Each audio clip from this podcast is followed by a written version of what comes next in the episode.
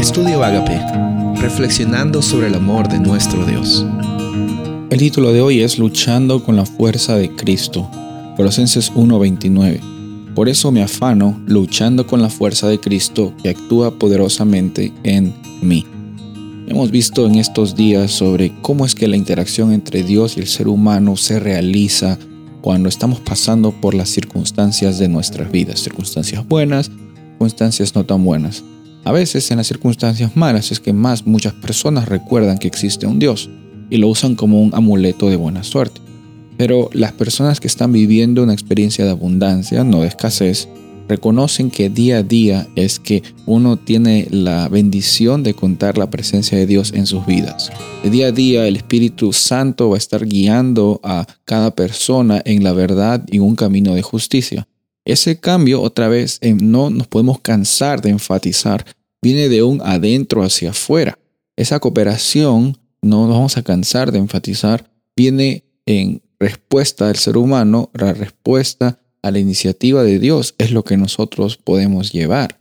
Esa, esa interacción también involucra perseverancia, pero no en el sentido de que tenemos que cambiar cosas, sino en dejar que el Espíritu Santo nos guíe en esta experiencia de vida, ya vas a darte cuenta que no es qué es lo que no debes hacer o qué es lo que debes hacer en un nivel de, de lista de cosas para hacer, sino se trata de cómo es que las acciones, las decisiones de tu vida son compatibles con la experiencia que tú estás teniendo en Cristo Jesús.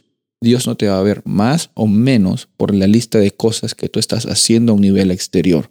Porque nunca se ha tratado de eso. No puedes ganar tu salvación.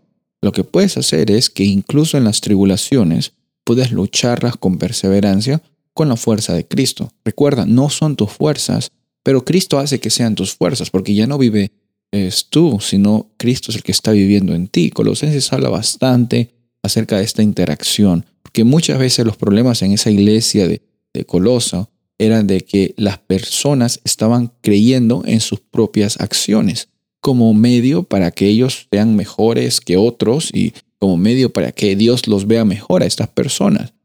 No, todo empieza porque Dios dijo que quería darte la oportunidad de ser redimido cuando teníamos un futuro incierto y un futuro de muerte.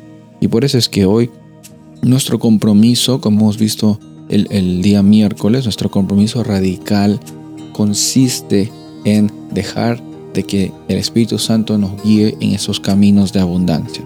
Confía en el proceso. Es el proceso que va a tomar algún tiempo, alguna temporada. Pero esas circunstancias no definen tu identidad y los sentimientos no tienen el control de tu vida. Soy el pastor Rubén Casabona y deseo que tengas un día bendecido.